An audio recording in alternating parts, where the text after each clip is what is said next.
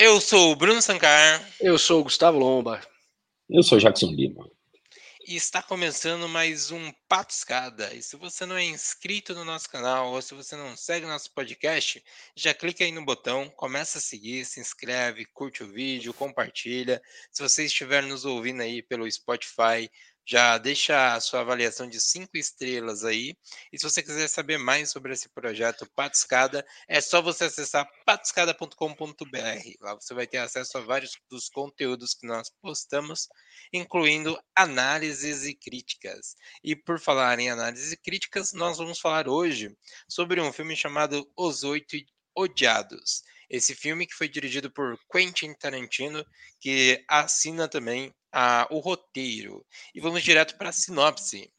Em busca de abrigo para se proteger de uma nevasca, dois caçadores de recompensas, um prisioneiro e um homem que alega ser xerife conhecem quatro estranhos.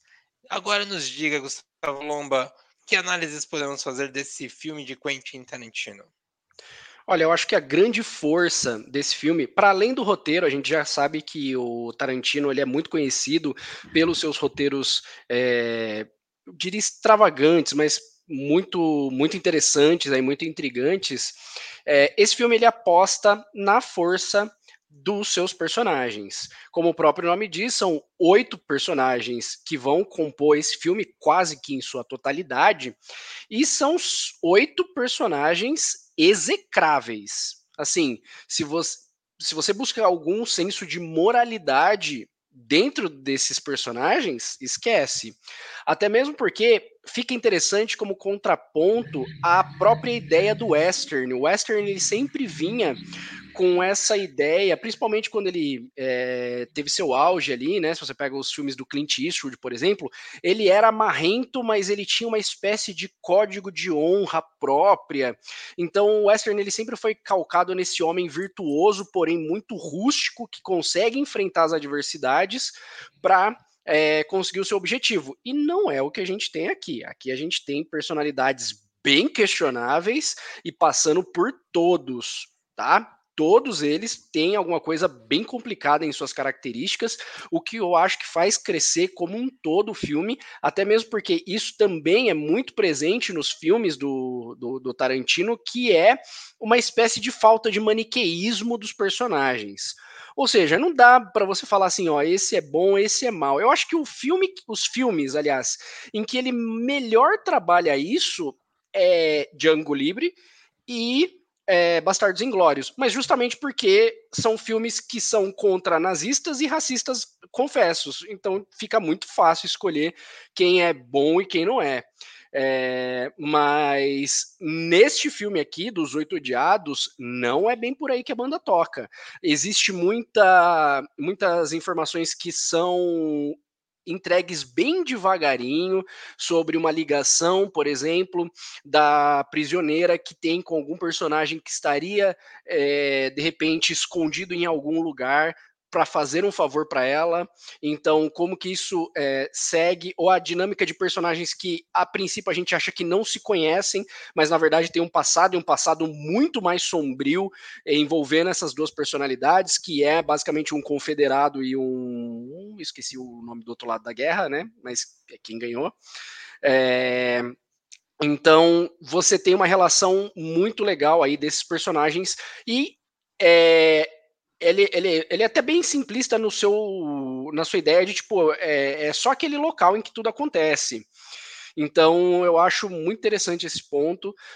Para falar que não são tudo as mil maravilhas, tem um detalhe, mas é muito birra minha, que eu não sou muito fã de Os Oito Odiados, que é a narração em off. Eu não acho que a narração em off sirva muito para a trama, eu acho que ela sobreviveria muito bem sem a narração em off. E a subdivisão por capítulos. Outra coisa que o Tarantino faz muito, mas nesse filme em específico, de novo, eu acho que a divisão em capítulos ela não serve tão bem a narrativa assim, e o filme poderia muito bem seguir numa tacada só sem ter essas quebras é, ou fazer a quebra ela ser um pouquinho mais orgânica dentro do próprio filme do que ter a subdivisão clássica de capítulos como o Tarantino gosta de fazer. Mas justamente por estar calcado em é, não só personagens muito interessantes, mas um elenco estelar. É, os filmes do Tarantino a gente sempre conta com um elenco é, muito bom, seja as figurinhas carimbadas que sempre estão nos filmes dele, como Samuel Jackson, o, o Kurt Russell, que também está no, no, no, filme, como algumas, é, algumas personalidades que não são muito comuns dos filmes dele, como Channing Tatum, por exemplo, que está nesse filme. E, pô, Channing Tatum, para mim, além de ser um exemplo de galã feio, é claro, porque ele é bonito, porém nem tanto. É, super ator, eu gosto muito desse ator, os trabalhos dele eu sempre fico curioso, é, que ele se entrega bastante, pode ser que não tenha uma amplitude dramática tão grande assim, mas muito bom.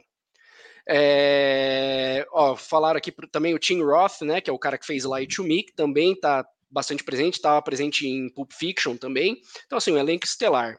Então, gosto muito de, de Oito Odiados. Jackson, fala aí para nós. Bom, eu gosto pra caramba do filme, mas tem duas coisas que me chamam mais atenção aqui.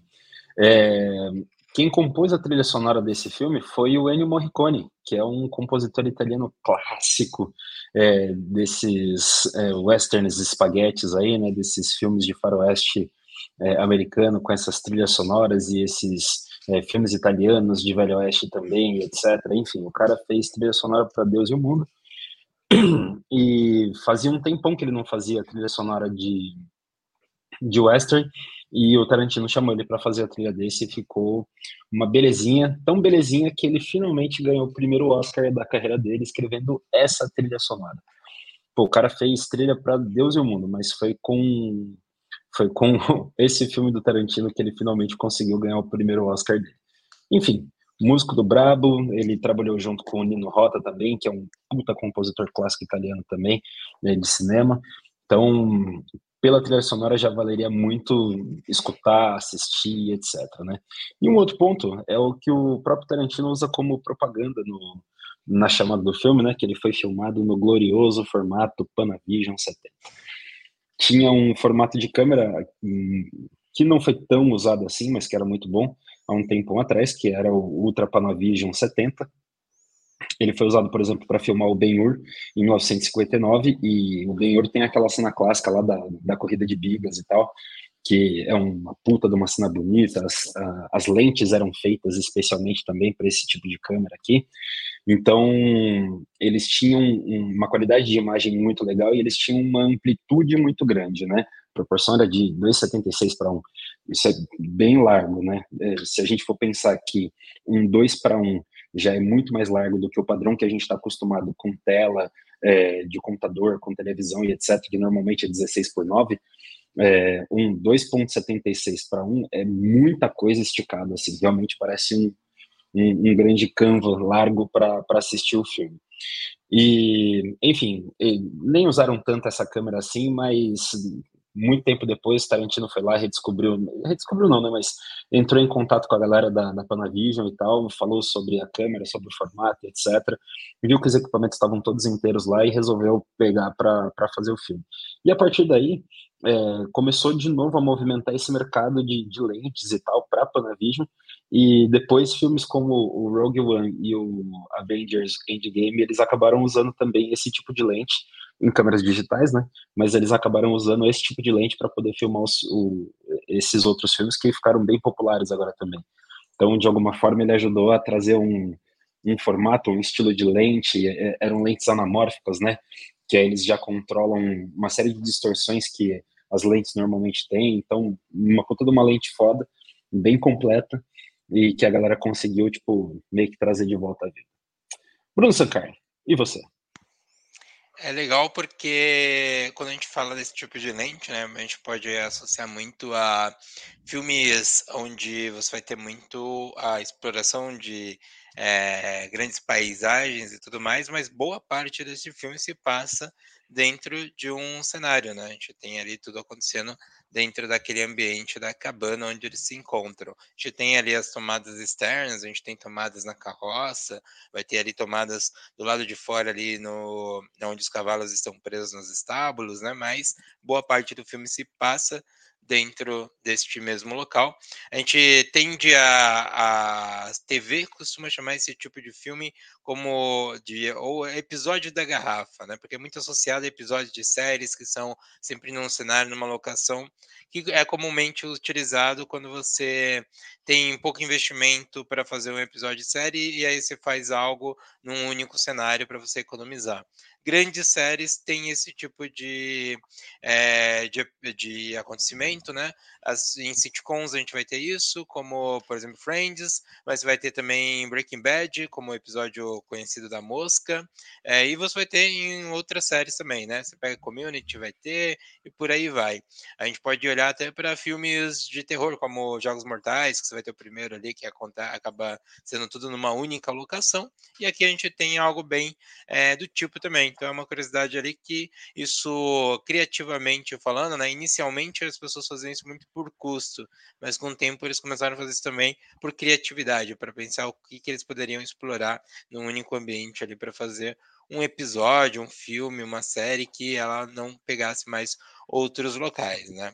E quando a gente ainda fala um pouquinho mais sobre as curiosidades desse filme, é, ele também é um dos filmes ali que a gente tem é, é, todo o acontecimento, as gravações, tudo que foi, em 68 dias. Então, em menos de, de, em pouco mais de dois meses ali, eles tiveram todas essas gravações. Quando a gente olha para um tipo de, de filme desse tamanho, com orçamento tão grande, é um tempo muito recorde. Então, eles conseguiram gravar ali.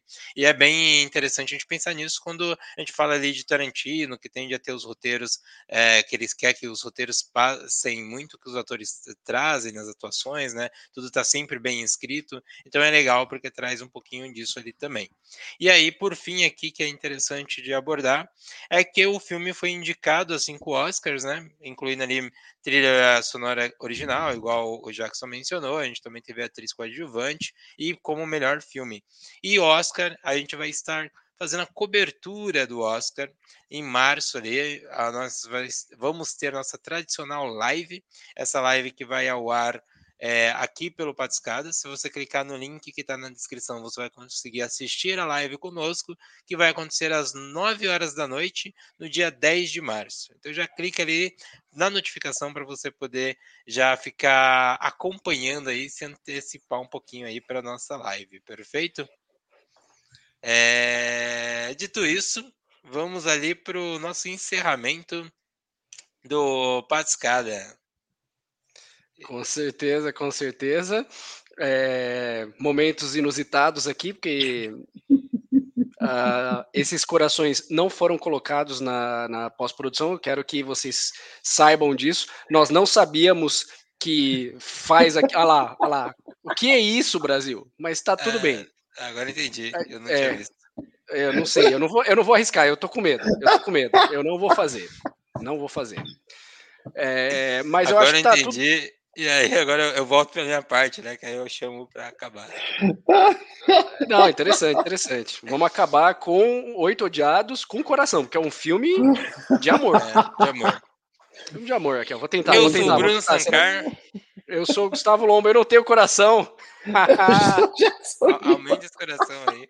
Esse coração tá muito assim, ó. Tem que ser. Faz o coração aí. Olha lá, eu não tenho coração, mano. Ele não sabe fazer. Falta eu, sou o Jackson Lima. Eu sou o Jackson Lima. E Ai, foi o Pato Escada.